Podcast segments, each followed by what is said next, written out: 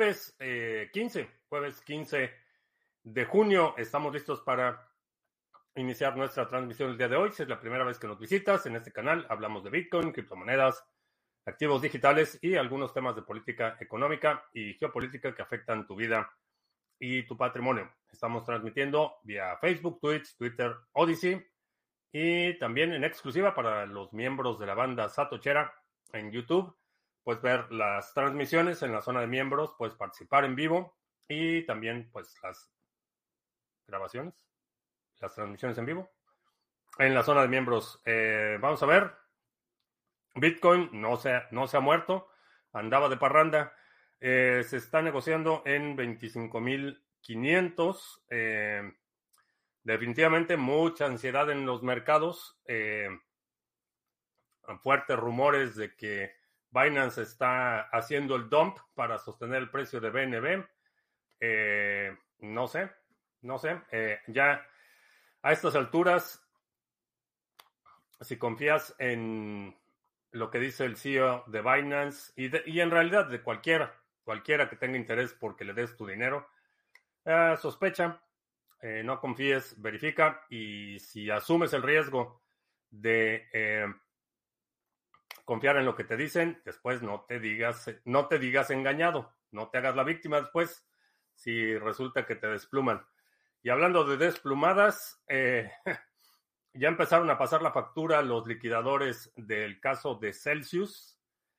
Llevan gastados más de 100 millones de dólares en el proceso, obviamente honorarios de los abogados y eh, costos legales. Llevan gastados más de 100 millones de dólares en el proceso y esos 100 millones los pagan los usuarios de Celsius, no, no son, no son este, pagados por el erario, sino que toman los activos de la liquidación y de ahí se cobran. Eh, el caso de Cryptopia, que lleva, no sé, creo que ya cinco años en el proceso de liquidación, los liquidadores siguen despachándose con la cuchara grande y para cuando terminen, no va a quedar nada para repartir a los usuarios. Así las cosas, así es que no tengas en exchanges dinero que no necesites tener en exchanges. Si estás haciendo trading activo, bueno, pues asumes el riesgo, pero si no, no tengas dinero estacionado en exchanges. Eh, Itziar, ahora sí traen un buen cotorreo con eso de los ovnis.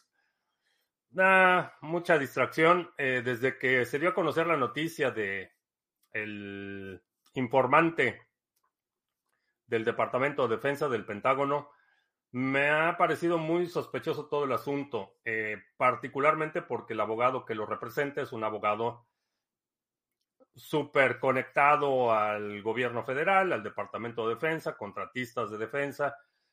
Es un miembro del establishment. Eh, entonces se me hace, se me hace muy, muy sospechoso, pero uh, Wiskeborg, ¿qué tal? FJC Arrieros, CryptoCrunch, ¿qué tal? Oscar en Criptos, eh, CBB27, buenas noches. Eh, Mr. Revilla, buenas tardes, noches. Y vamos a ver si ya estamos en Odyssey. Sí, ya estamos en Odyssey. También eh, otra noticia importante. Se dio, eh, se reveló finalmente el secreto de por qué a mi gato le gusta dormirse en la laptop. Alguien, alguien publicó el artículo ahí en Telegram, gracias. Eh, ¿Por qué a los gatos les gustan las laptops? No, ya, eh, hablando en serio, la noticia, BlackRock eh, presentó solicitud para la autorización de operar un ETF e de Bitcoin en spot. Mucha gente lo está celebrando, cree que es un logro, no tanto, en mi opinión, no tanto, creo que puede ser muy contraproducente no solo BlackRock es uno de los fondos de inversión buitre más nefastos de los que hemos tenido este, conocimiento, eh, obviamente beneficiario principal de eh, el efecto Cantillon o Cantillón. Eh, pero hay un, un, aspecto de la solicitud del ETF que me causó alarma, diría. En la solicitud indica que es a criterio de BlackRock eh, determinar qué es BTC, qué es Bitcoin, cuál es Bitcoin, cuál es la cadena válida y que en caso de una bifurcación, eh, BlackRock eh, a su propia discreción puede determinar cuál es el Bitcoin legítimo, independientemente de que no sea la cadena con más valor o que no sea la cadena más larga. Eso está ahí en la solicitud de la, del ETF, lo puedes, lo puedes checar. Es preocupante que estemos en un punto en el que BlackRock, con colusión con las autoridades, sean los que determinen qué es Bitcoin. Eh, no es un asunto menor y creo que merece mucha mayor discusión. Eh, creo que merece eh, observarlo con, con mucho cuidado. No pueden cambiar el protocolo, no pueden cambiar las reglas del juego, no importa cuánto Bitcoin tenga, no pueden cambiar el protocolo, eso es importante y eso hay que mantenerlo a toda, a toda costa. Pero bajo o con la promesa velada de que el precio se va a ir a las nubes porque el fondo de inversión más grande va a tener un ETF y que ahora inversionistas institucionales van a poder eh, eh, invertir en Bitcoin. Ah, ese aspecto hay que merece merece escrutinio y merece que seamos muy muy vigilantes. La otra cuestión que me llamó la atención de la solicitud del ETF es que eh, el responsable de la custodia va a ser, va a ser Coinbase. No sé exactamente cómo funcione o, si hay algún impedimento para que alguien que está siendo demandado por vender valores no registrados esté listado como el custodio de un ETF que está solicitando su registro. No sé cómo funciona ese tema, pero la lógica me indica que eso pudiera ser un problema para la autorización. Y eh, en estas circunstancias creo que el menor de los males es que no se apruebe el ETF en spot y que siga únicamente el ETF eh, de los futuros de Bitcoin. Creo que sería el menor de los males en estas circunstancias.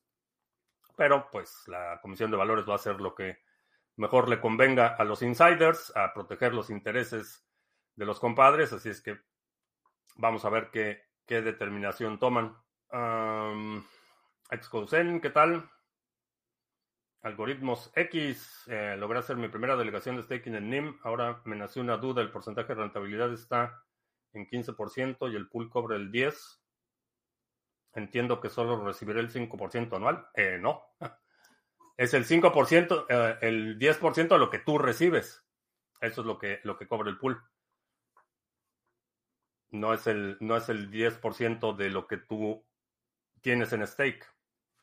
Entonces, vamos a suponer tiene 100, de ahí el retorno es 15, el pool se queda con el 10% de esos 15, no se queda con el 10% de los 100.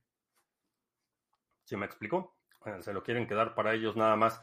No creo que sea que se lo quieran quedar, creo que lo que quieren hacer es tomar control de la narrativa y una de las formas de hacerlo es mediante el certificado de aprobación institucional.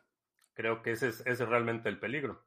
Que aun cuando tú y yo sabemos qué es Bitcoin y qué no es Bitcoin, la narrativa oficial gira en torno a que Bitcoin es lo que el ETF determina que es Bitcoin.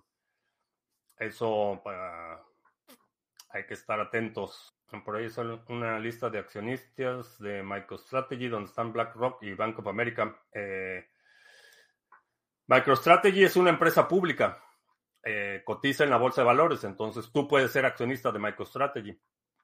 Sería una exposición indirecta a Bitcoin, en realidad, pero es una empresa pública. No, eh, MicroStrategy no tiene la facultad de determinar quién puede o no comprar esas acciones. Una empresa privada, eh, por ejemplo, mi empresa, sí puede determinar si te vende a ti acciones o no, o en qué condiciones te las vende en el caso de las empresas públicas como MicroStrategy, las, las acciones están listadas en la bolsa de valores y cualquier persona que esté dispuesta a pagar el precio de compra puede comprar acciones. ¿Qué va a pasar con Dash? Eh, pues parece que no va a pasar nada. parece que no va a pasar absolutamente nada con Dash. Era en el 2017, 2018, tenía muy buenas ideas Dash eh, fue de los primeros que empezó a manejar la idea de los eh, o seudónimos vinculados a la cuenta en lugar de utilizar una llave pública completa, tener un mecanismo en el que puedas tener seudónimos que estén conectados a, esa llave pública. Tenía la idea de, hacer una especie de cuentas de ahorro donde tú depositabas y podías participar de una forma eh, proporcional de los master nodes y recibir un retorno como una cuenta de ahorros. Tenían buenas ideas, pero la abundancia este, los cegó, empezaron a gastar dinero de forma obscena promoviendo el proyecto y después cuando el consenso ya no les convino, pues decidieron ignorarlo y de ahí no ha, no ha, no ha parado de caer el proyecto. Entonces, ¿qué va a pasar? Pues creo que va a pasar a la historia. A lo mejor por ahí alguien va a seguir con Masternodes, va, la red va a seguir operando, pero eh, creo que ya perdió su oportunidad. Y si no es BlackRock, ¿quién más puede dar ese paso? Cualquiera, eh, Grayscale ha estado intentando por ya no sé cuántos años eh, que le aprueben un ETF eh, en Spot. Llevan, no sé, cuatro años o, algo así con ese tema, buscando la aprobación. Ya han sometido múltiples propuestas y les dicen, bueno, no, esto no te lo puedo aprobar, pero cámbiale aquí y le cambian y pues no, este, ni así. Entonces, es totalmente eh, a discreción de la Comisión de Valores. Ah, ¿Cuáles son las contras del proyecto de, Polkadot? Aparte de que se les cae la red, eh, una de las cosas que nunca me ha gustado de Polkadot es que la filosofía de desarrollo ha sido igualita a la de Ethereum, donde se ignora la necesidad de los usuarios y se privilegian los caprichos de quienes controlan el proyecto. Eh, las prioridades de desarrollo, los tiempos, eh, la forma en la que opera la red. Es, de, hecho, uno de los cofundadores de Ethereum, fundó Polkadot, y desafortunadamente como que importó eh, la cultura de desarrollo y de custodia del desempeño de la red. Entonces, mm, en lo personal nunca me ha, me ha convencido el proyecto con Dash.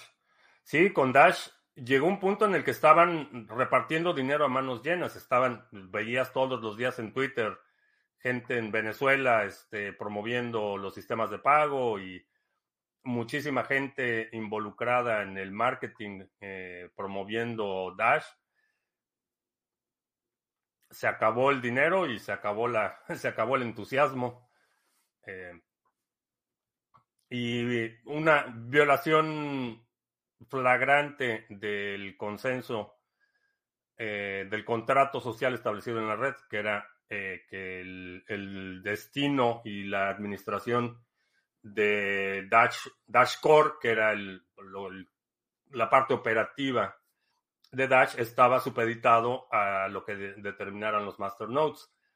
Los masternodes, a raíz de todo este mal manejo del presupuesto de marketing y muchísimos proyectos que cobraron verdaderas fortunas y nunca entregaron nada, eh, lo que hicieron fue eh, someter a una votación, remover al encargado de marketing, Fernando, no me acuerdo cómo se apellida, Díaz o algo así, Fernando, eh, los masternodes votaron por removerlo y el CEO de Dashcore dijo, no, pues no, que lo que decían los masternodes era más como una sugerencia, pero que no tenía ningún, eh, ninguna obligación de cumplir con ese dictamen y ya desde ahí eh, fue en picada. Rastrean a hacker en España por recibir pagos en cripto. ¿Puede una persona realmente recibir pago en cripto y evitar ser rastreado? Posible, sí es posible. Fácil, no es fácil. Y se requiere, sobre todo, mucha disciplina eh, en tus métodos, en tus procedimientos. No es fácil. Estoy en, haciendo staking de Cosmos y tienen muy buen retorno. La pregunta es, ¿el validador es Ledger? Debería de cambiar de validador. Ah, mm, No necesariamente. Eh, en el caso de los pools de staking, tú no pierdes la custodia. Entonces realmente no, no me preocuparía demasiado por eso. Si te están dando un buen retorno y el desempeño, eh, estoy viendo aquí sombras, sombras nada más, eh, y el desempeño del pool es, es, bueno, el retorno que está recibiendo es bueno, eh, déjalo ahí. Waves, ¿cómo lo ves? Bastante bien. Operamos un pool de staking en Waves. Es un proyecto de los que ha estado trabajando consistentemente, no sin, sin sus desatinos, pero Waves, bastante bien. El test de Huawei lo van actualizando o usan las mismas métricas que desde hace años. Es lo mismo, no ha cambiado. Tienen tres días y ya germinaron mis plantas. Muy bien. Aquí ya mi tomate valenciano ya germinó también. Los supuestos ataques y hackeos relacionados con un grupo antiguerra será puro humo. Eh, ¿Te refieres al gobierno de Estados Unidos o a qué ataques? Porque ha habido, ha habido muchos ataques. Hubo eh, aparentemente hackers eh, eh, simpatizantes de Ucrania vaciaron cuentas de los servicios de inteligencia de Rusia y transfirieron todos esos fondos a el cuerpo de voluntarios de las defensas territoriales de Ucrania. No sé si a eso te refieres o te refieres a lo que se reportó hoy en dependencias del gobierno federal aquí. Mm, gana tu extra madrugadas en España, tarde pero sin sueño. Ah, pues muy bien. Qué bueno que estás por acá. A los dos hackeos. No creo que sea distracción. Eh, es, es, vergonzoso, particularmente para el gobierno de Estados Unidos que se ha hackeado. Eh, es, más como, más que las, las consecuencias directas del hackeo, es, es como que vergonzoso. Entonces, eh, no creo que lo habrían anunciado como una distracción meramente por inventar distracciones no, no paran. Esa en particular creo que, creo que sí es una situación real. USDT está bajo ataque. No sé si bajo ataque. Eh, una de las posibles explicaciones del deslizamiento es que están incrementando su exposición a BTC y eso genera un poco de ansiedad. Fuera de eso, no, no tengo conocimiento de que haya algún evento particular o alguna entidad eh, que lo esté atacando, porque honestamente no hay en stablecoins ya cada vez hay menos opciones. Eh, en Colombia, como has visto la perspectiva de Litecoin, no he estado siguiendo mucho el desarrollo de Litecoin. Eh, el propósito de Litecoin siempre ha sido mantenerse lo más cercano a Bitcoin posible. Así es que es difícil darle en para mí es difícil darle una evaluación que no dependa directamente del desempeño de Bitcoin. ¿Todavía es negocio tener Masternodo en Dash? No lo creo. Eh, no he checado cómo está el volumen y la liquidez, pero ya muchos exchanges lo están removiendo. Eh, a lo mejor sí puedes generar nuevo Dash, pero el problema es que lo generas y después no lo puedes mover. No lo puedes, no lo puedes liquidar ni para pagar el costo de la infraestructura. ¿Qué sucedió con los pre-shows? Ah, pues es que se me ha complicado mucho el horario. He estado con muchísimos proyectos y pues no me ha dado tiempo de hacer el pre-show. Apenas he estado llegando derrapando a las transmisiones, pero... Y tenía la intención de este mes retomarlas, pero creo que va a ser hasta... hasta que regrese de vacaciones voy a poder medio... Bueno, no, va a estar... ¿Lo digo o no lo digo? No lo digo. ¿O sí lo digo? No lo digo. Regresando de vacaciones. Uh, Litecoin tiene Lightning. No sé si, honestamente, no sé si hay una red operativa de Lightning Network. Lo puede, eh, lo puede hacer. Tiene, eh, vaya, técnicamente no hay ningún impedimento. Adoptó Segwit. Eh, puedes abrir canales de pago. Lo que no sé si hay la infraestructura. Eh, en teoría, podrías implementar Lightning Network en, Litecoin sin cambiándole un par de parámetros en, los nodos normales, pero no sé si no sé si tengo una red operativa de Lightning Network. Eso sí, es una buena pregunta. ¿Es eso que no me vaya de vacaciones o que no haga qué? No, sí, tengo que ir, es un evento familiar importante. Bueno, vamos a... Ah, sobre el Petro, sí, que se llamaba Petro. este, sí, vi el, el tweet de Mauricio, eh, el Mauricio, el CEO de Lend. Eh, sí, ya, se llamaba el Petro. Eh, anunciaron que ya oficialmente lo van a lo van a jubilar y pues no sé qué va a pasar con todos los que invirtieron en el Petro y que les iban a dar su, su barril de petróleo, su empezaron con el petróleo y luego que este, onzas de oro o, diamantes, no sé qué, qué otra cosa le incluyeron al petro, pero pues sospecho, sospecho, y puedo estar definitivamente equivocado, el, gobierno bolivariano me puede dar una sorpresa, pero sospecho que pues ya los que tenían petro, pues ya caminaron. Y bueno, pues es la palabra del gobierno. Eh, desde el principio, desde que anunciaron el Petro, lo dije, es deuda del gobierno. Es una promesa de pago del gobierno. Y no de cualquier gobierno, de un gobierno que ha devastado la economía, que devastó el país, que llevó a uno de, eh, de los países más prósperos de Latinoamérica a ser uno de los países más pobres con la mayor inflación. Ese gobierno fue el que prometió la prosperidad del petro. Pero sí, se llamaba, porque es difícil que tumbe a Tether. Eh, no solo por la cantidad de reservas, sino eh, operan en muchas redes. Honestamente, ¿cuáles son las alternativas a Tether? Estaban, si quieres una algorítmica, está DAI, eh, está BUSD, está USDC, el dólar de Gemini. Realmente no hay, no hay muchas alternativas. Fe al petro. mucha gente le tenía fe al petro. No sé. No, no me cabe en la cabeza por qué, pero mucha gente sí tenía confianza en que eso iba a proteger su patrimonio y iba a traer prosperidad al país. Mucha gente estaba convencida. A lo mejor mi, mi mente inquisitiva este, y mi experiencia, pues me dijeron que, que no. Bueno, vamos a hacer, vamos a aprovechar para hacer anuncios rápidamente. Uh, visita la página de sargachet.cloud. Ahí está toda la información sobre los pools que operamos. Para quien preguntaba sobre Waves, aquí está nuestro nodo de eh, Waves. Retorno del 10.13%, bastante, bastante bueno. Eh, tenemos 84 delegadores. Eh, chécalo. Aquí hay un tutorial de individuo digital cuando traía todavía su coleta eh, de cómo hacer stake en Waves.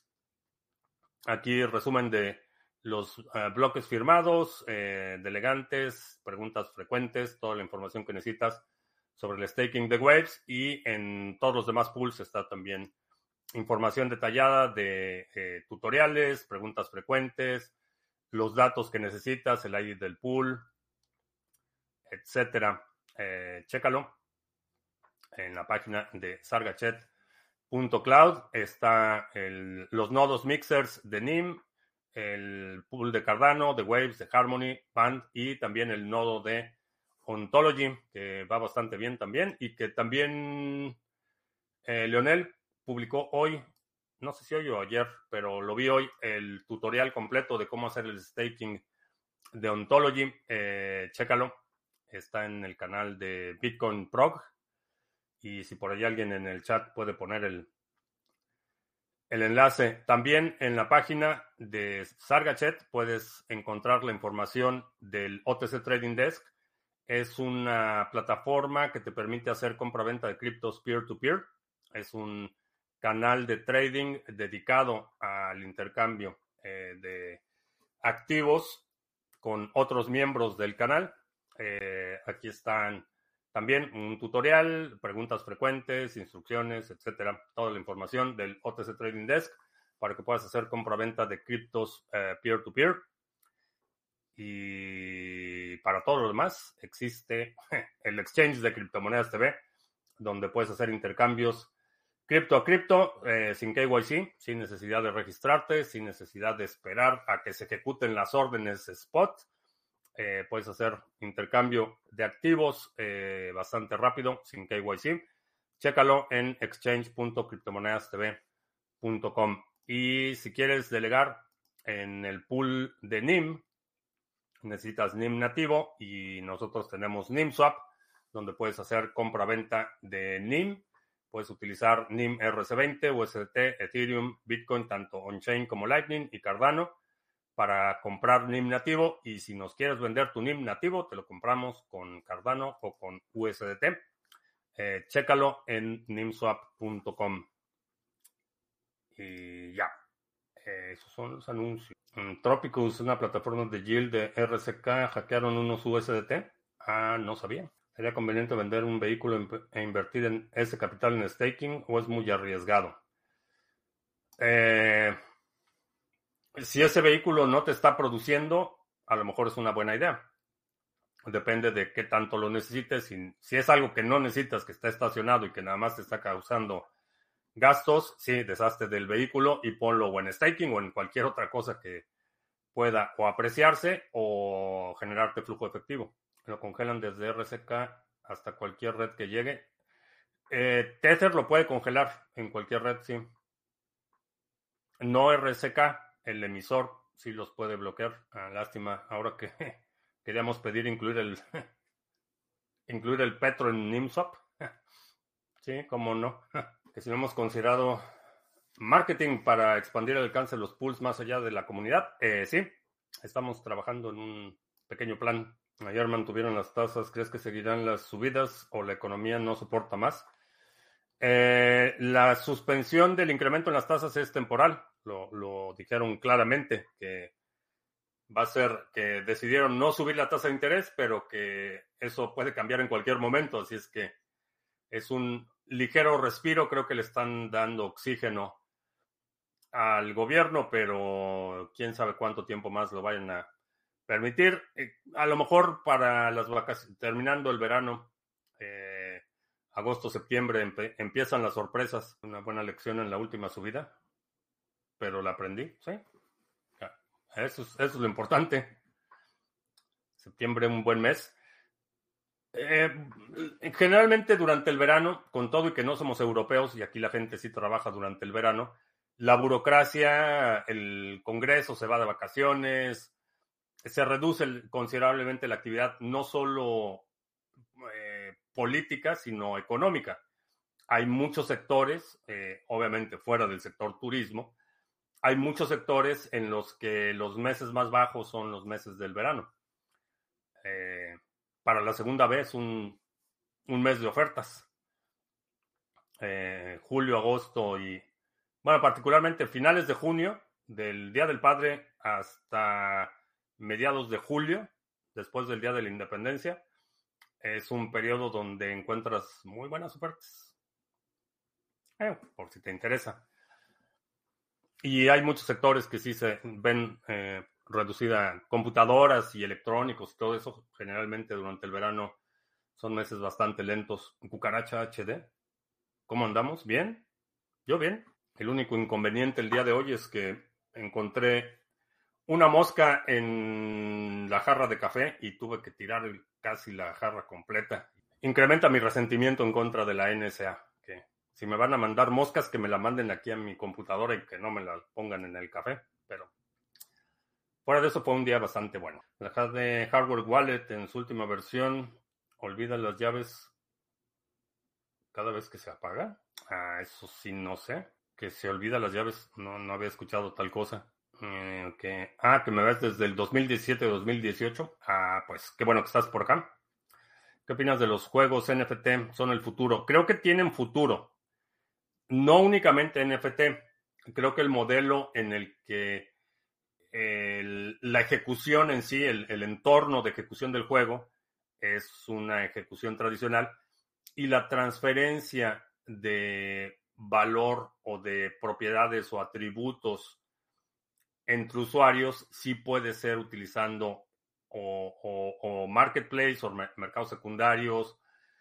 De la misma forma que en algunos juegos, eh, había, había usuarios que vendían eh, armas o que vendían este, poderes o que vendían atributos especiales, los vendían en eBay. Eh, pues podías ir a eBay y, y, comprar el badge del juego X, etcétera.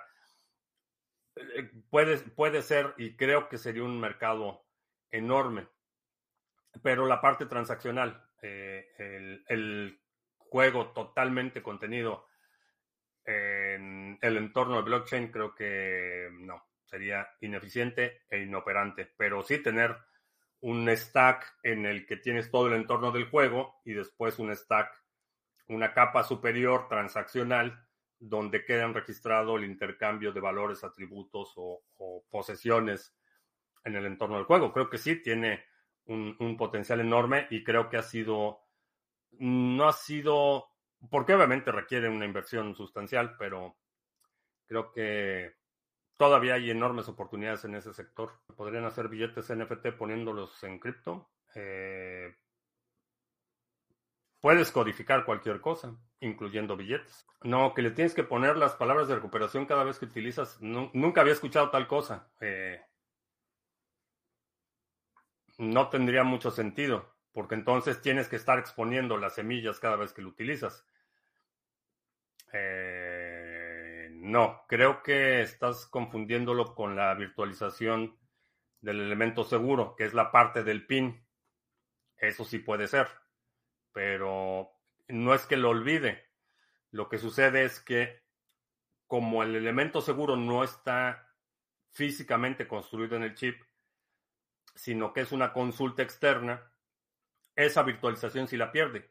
Apagas el equipo y no guarda el número de intentos de desbloquear el equipo. Hasta que lo vuelves a aprender, entonces se comunica y puede tomar registro del número de intentos previos, pero es con el, con el PIN, no con las eh, llaves privadas. Creo que, creo que a eso, a eso es a lo que te refieres, abandonaste las competencias físicas que hacías. Sí, tenía, toda la intención de retomar las, las competencias formalmente este año, pero fue un, bueno, fue un inicio de año, ha sido súper complicado, eh, particularmente los primeros meses del año, como que todo así con muchísima eh, fricción, muchos, muchos problemas.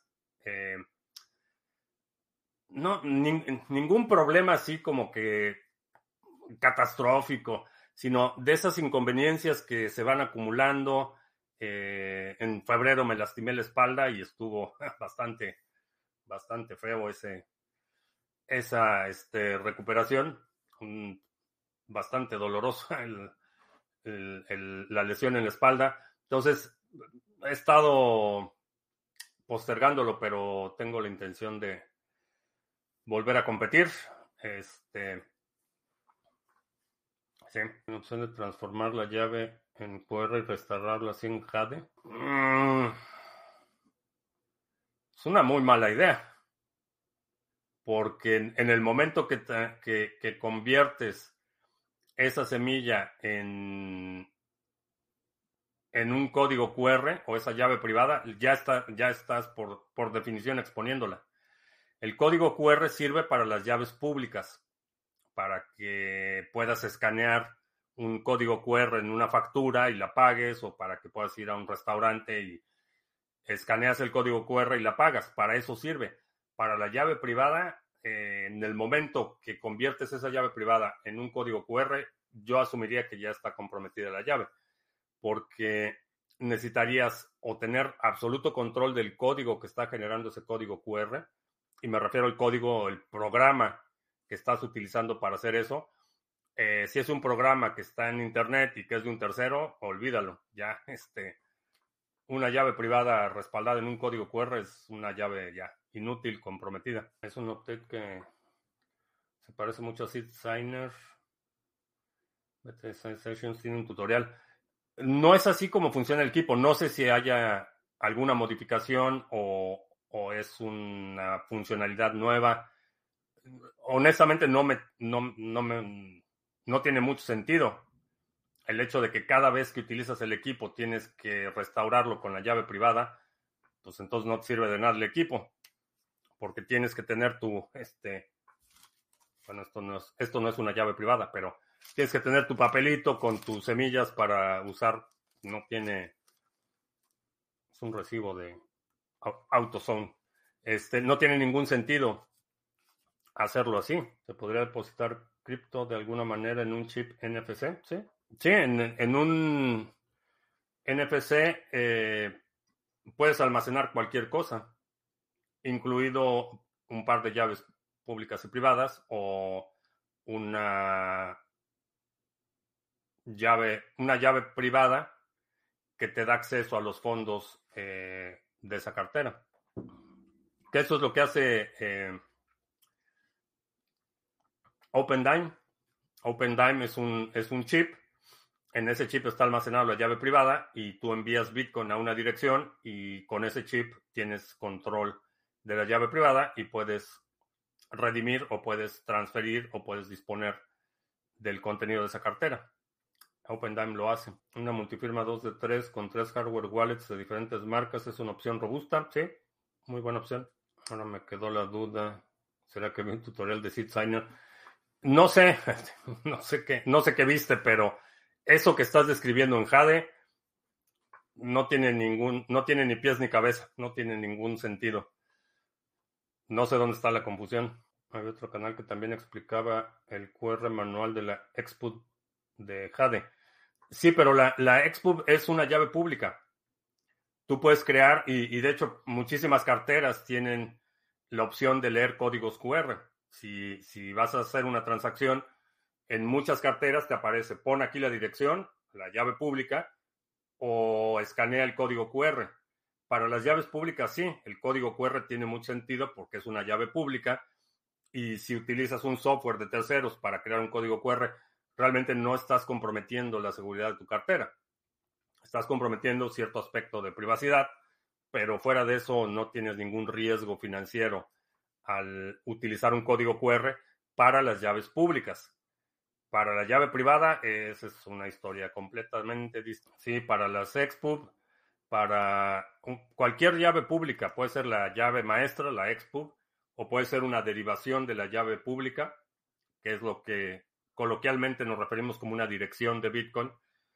Eh, para eso puedes utilizar un código QR. Mucha gente lo hace en general no es recomendable reutilizar direcciones, pero si tienes un restaurante, por ejemplo, puedes imprimir tu código QR con tu dirección, eh, tu llave pública, y la gente escanea ese código QR y ahí te puede pagar.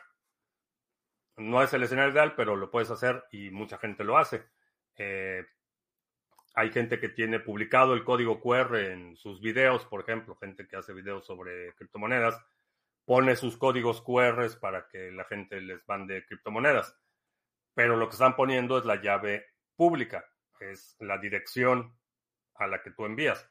No es la llave privada, que es la que te permite firmar el movimiento de esas eh, de ese Bitcoin o de esa criptomoneda. Con dos layers, Nano S y una X, hacer una multifirma arregla algo. Eh, Sí, porque en el peor de los escenarios solo tendrías una llave comprometida. No es lo ideal y honestamente no, no recomendaría que utilizaras únicamente layers. Eh, el layer nano, el X, puede ser extremadamente útil como señuelo.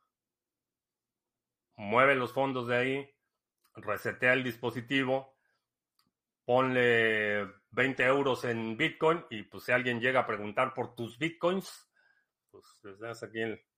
Aquí están mis Bitcoins. Muy útil. Watch only.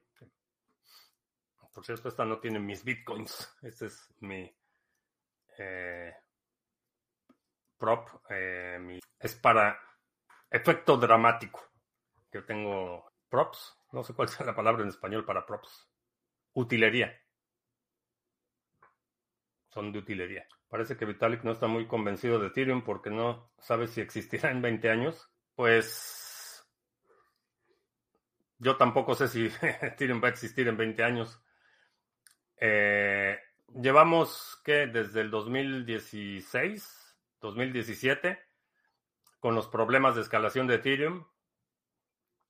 Y aquí estamos. Así es que Cryptomator, Cryptomator es un programa seguro. No conozco Cryptomator, Cryptomator, no sé qué hace, pero asume que no. No hay programas seguros, particularmente con lo que tiene que ver con las criptomonedas, no hay programas seguros. Tampoco hay fondos de inversión de Bitcoin, Bitcoin GPT. Alguien me preguntó en un mensaje que estaban promocionando, que no sé, ya saben, los de siempre, que Bill Gates, este, o que los de Shark Tank estaban involucrados en este, ¿cómo se llama la tomadura de pelo esta? BTC Definity GPT. Ya sabes que los de siempre, que Bill Gates está involucrado y que están utilizando inteligencia artificial para hacer trading de Bitcoin. Eh, no. Cryptomator es de inscripción. No sé, no, no estoy familiarizado con el programa, no sé qué hace, no sé cuál sea su propósito, objetivo. Si es que no, no te puedo decir, pero la seguridad, y esto aplica a cualquier software. La seguridad del software es relativa a los incentivos de un potencial atacante. Entonces no hay, no hay nada que sea 100% seguro, mucho menos en software es un atacante lo suficientemente motivado y con el tiempo y recursos necesarios, puede atacar cualquier, cualquier cosa. Ay, que van a donar toda su fortuna a los primeros que inviertan. Pues algo así, la misma historia de siempre, este, pero ahora ya es con inteligencia artificial. Ya es este Definity BTC o Definity GPT, entonces ya es con inteligencia artificial. Resultados garantizados. uh, perfect. Pro, ¿qué tal? Si puedes ponerle en el, el, este, el enlace al video que me mandaste hoy de la delegación en Sarga, porque lo mencioné, pero no tengo aquí a la mano el, el URL. Ah, bots de Telegram también se podrían programar en Signal, SimpleX, Matrix y las otras apps alternativas. No sé si es pregunta o afirmación. Ah, es pregunta. No sé si les sobrará el tiempo a esos oligarcas. Pues no sé. Digo, funciona. Eh, obviamente el, el truco funciona porque la gente sigue cayendo por esas estafas. Mencionan a alguien famoso y ponen a la foto y dicen, ah, pues es que mira, no sé quién está involucrado y que también no le digas a nadie, pero el hijo del presidente es los mismos trucos de siempre. Crunch dice que Cryptomator son serios, que los conoce desde hace más de seis años. ¿En qué compañía tecnológica va liderando en inteligencia artificial? OpenAI es la que lleva la ventaja. Anonymous parece que hackeó el canal de YouTube de Caracol TV Colombia. Ah, pues no sé. ¿Y qué hicieron o qué? Ah, Fifario, por cierto, espero no ser yo quien te dé la devastadora noticia que va a romper tu corazoncito, pero eh, la criptomoneda Petro, la salvación de la patria, pues llama Monterrey. Se llamaba el Petro. Ya dijeron que pues que no, que siempre el Petro no, que siempre no les van a dar su barril de petróleo. Le cambiaron el nombre, dice Tesla. Ah, no tengo idea. No, no sé cuál sea el contexto o demás. Oscar en cripto le da el sentido. Pésame a Fifario por el Petro. Ah, la inteligencia artificial para ser revolucionaria necesita venture capital o ser open source. El desarrollo inicial es que es una actividad incentiva, no, no incentiva, intensiva de capital. Requiere muchísima infraestructura. En esa cosa que no voy a decir, este, sé de buena, de buena fuente la cantidad enorme de recursos que se requieren para eh, las instancias de inteligencia artificial. Hello, I found a fly in the coffee pot earlier. I got it out.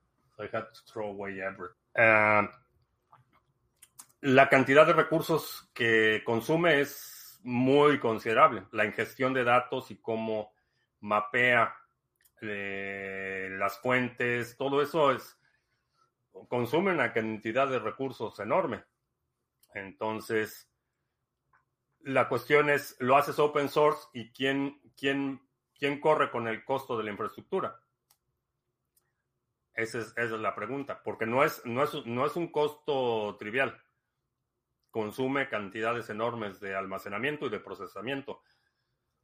Entonces, eh, tenemos el caso de Tor, donde sí es open source, este, hay gente que está financiando el proyecto, hay gente que voluntariamente pone nodos, pero llega un punto en el que la infraestructura se limita porque no hay un incentivo para poner más nodos de Tor o, o llega un punto en el que ya no puedes operar, subsidiar más nodos de Tor. Entonces, todo tiene un costo. Tiene un costo energético, tiene un costo de eh, recursos, de tecnología, de infraestructura, de tiempo.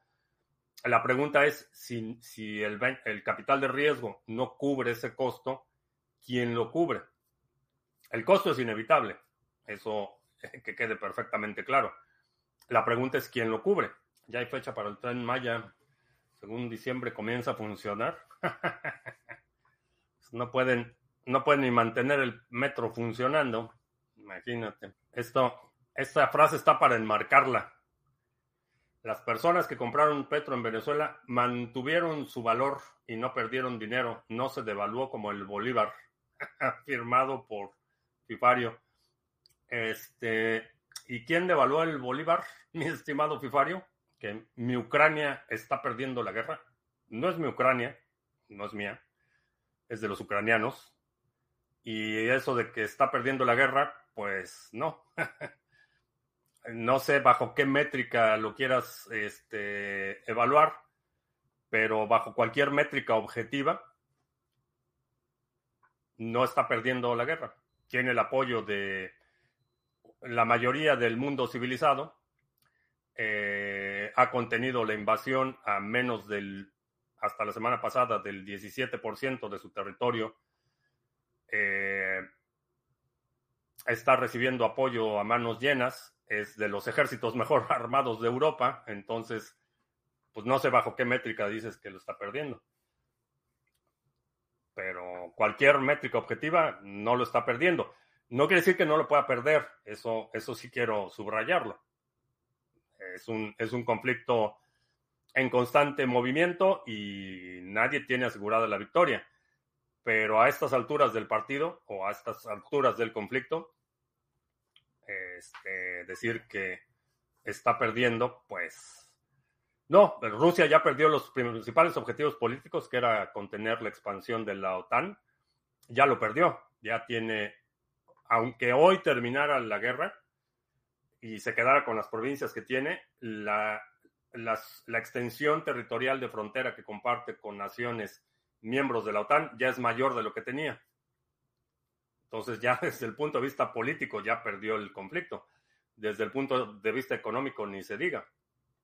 Eh, tan está debilitado que China es quien está haciendo el ganón de la influencia regional.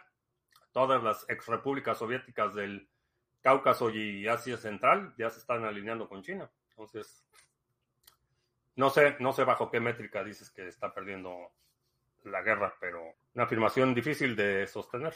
¿Crees que la Comisión de Valores pueda detener las criptos dentro de Estados Unidos? No, no las pueden detener.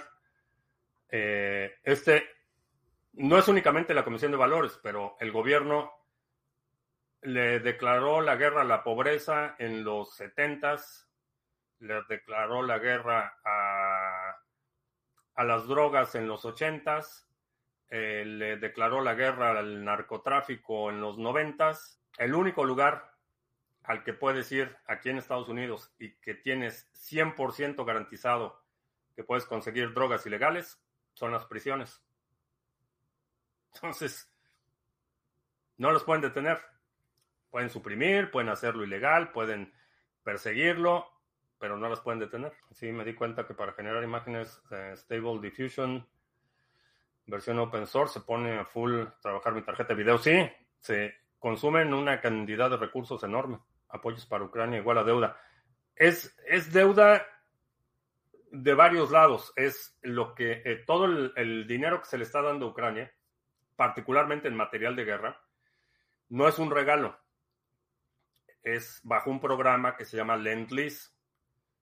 Básicamente es deuda. El gobierno de Ucrania está recibiendo esos apoyos militares, pero lo está recibiendo como un préstamo que lo tiene que volver a pagar.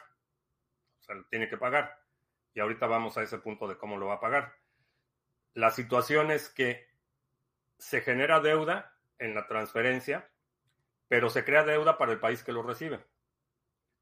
Y ese país que lo recibe después va a tener que pagar esa deuda con proyectos de reconstrucción que favorezcan a los beneficiarios del gobierno que prestó.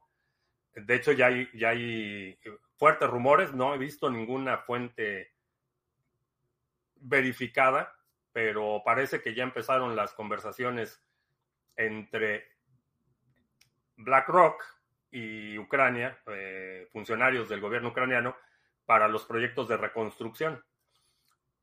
La guerra es un negocio y el negocio de los que venden las armas es crear deuda en los países que requieren las armas de forma desesperada y a cambio de eso obtienen una, una ventaja en el juego geopolítico. Ese es el negocio de la guerra. Eh, independientemente de que en esta situación, instancia particular que estamos viendo, hay un componente de en el que se puede justificar la acción de Ucrania, que es el país invadido, no deja de ser solo una pieza en este juego geopolítica, geopolítico en el que todos hacen trampa y en el que todos están buscando el avance de sus propios intereses. Estados Unidos no está ayudando a Ucrania porque sea alma de la no es, no es la madre Teresa de Calcuta, no es, no es este, institución de caridad está ayudando a Ucrania porque en ese proceso de ayudar a Ucrania establece una ventaja considerable sobre los recursos de Ucrania, al mismo tiempo debilita a su enemigo o uno de los, de los oponentes principales en la, de, eh, la hegemonía de Estados Unidos, entonces desgasta a un enemigo, crea un aliado incondicional sin tener que movilizar a su propio ejército. Este tema de las guerras proxy, si has estado siguiendo el canal por algún tiempo, lo, hemos hablado desde el 2018, 2019 empezamos a hablar de este tema de las guerras proxy, que nunca íbamos a ver una confrontación directa entre Estados Unidos y, China o Estados Unidos y Rusia, que lo que íbamos a ver era el, el, incremento de estas guerras proxy, donde hay dos potencias peleándose en el territorio de un tercero. Eh, una guerra proxy eh, Afganistán en los 80 fue una guerra proxy entre la Unión Soviética y Estados Unidos. La guerra de Vietnam, el conflicto en Corea, la guerra de Camboya, eh, conflictos en África, son lo que está pasando en Siria, son guerras proxy. Entonces tienes el, Estados Unidos y Rusia están en una confrontación armada, pero no es una confrontación directa, sino que en Siria están apoyando a dos partes en conflicto. Y lo mismo está sucediendo ahora en Ucrania. No es una confrontación directa entre Rusia y Estados Unidos. Es un negocio, sí, es obsceno, sí. Es, reprobable eh, el costo eh, que exigen los poderes eh, fácticos, sí. En eso estamos de acuerdo. Ucrania Occidental quedará endeudada y Ucrania Oriental será prorrusa y sin deuda. Pregúntale a Alemania cómo le fue con esa idea de la Alemania Oriental y Alemania Occidental. Cuando se cayó el muro, ¿quién corrió para qué lado? A probar nuevo armamento. Sí, definitivamente están probando nuevo armamento y se están deshaciendo de armamento obsoleto. Eh, muchos de los vehículos de transporte de tropas que estás viendo en Ucrania en este momento tienen el camuflaje del desierto. O sea, ese equipo que, Estados Unidos de todos modos tenía que deshacerse de él, se los están mandando a Ucrania y en lugar de absorber el costo de, deshacerse de ese equipo, se lo están mandando a Ucrania, Ucrania queda endeudada y cuando llega el momento de cobrar, pues ¿quién va a ser el primero en cobrar? Escasez de a dólar. Sí, y, este, este proceso de Estados Unidos no tiene amigos o enemigos, tiene intereses.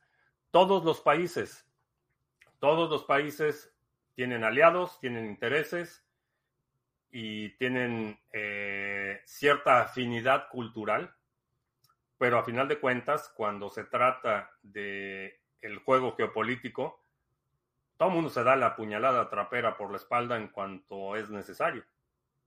Es un juego en el que todos hacen trampa. Ese es, el juego geopolítico. Hay países que son muy buenos, y digo buenos en el sentido de efectividad, no como juicio moral, de bondad. Son buenos en el juego geopolítico, y hay algunos que son malos en el juego geopolítico. Malos jugadores no estoy hablando de juicio de valor moralmente bueno o moralmente mal, sino buenos jugadores y malos jugadores. Pero es un juego en el que todo el mundo hace trampa. La Alemania dividida estaba a miles de kilómetros de, de la Unión Soviética. El caso de Ucrania será diferente. No sé, no sé si tienen mapas en el metaverso, Fario, pero no estaría mal que buscaras dónde está Kaliningrado. Eh, como curiosidad porque la Unión Soviética incluía Ucrania, la cortina de hierro incluía Polonia, eh, que tiene frontera con Alemania, incluía Ucrania. Eh, entonces eso de que estaba miles de kilómetros de la Unión Soviética me hace suponer que o no les llegan los libros o los libros que les llegan están editados por el el Ministerio Bolivariano de lo que quieren escuchar. Pero sí, no, pues ponte, ponte un mapita, un mapita de los, las ex repúblicas soviéticas. Polonia, Ucrania, Bielorrusia, Checoslovaquia, eh, Rumania, Hungría, eh, Bulgaria, lea para que no se aburra. Y bueno, pues con eso terminamos. Ya se, nos, hizo súper tarde. Eh, te recuerdo que estamos en vivo el lunes, miércoles y viernes, 2 de la tarde, martes, jueves, 7 de la noche. Si no te has suscrito al canal, suscríbete, dale like, share, todo eso. Y creo que ya. Lea para que no se aburra. Por mi parte es todo. Gracias y hasta la próxima.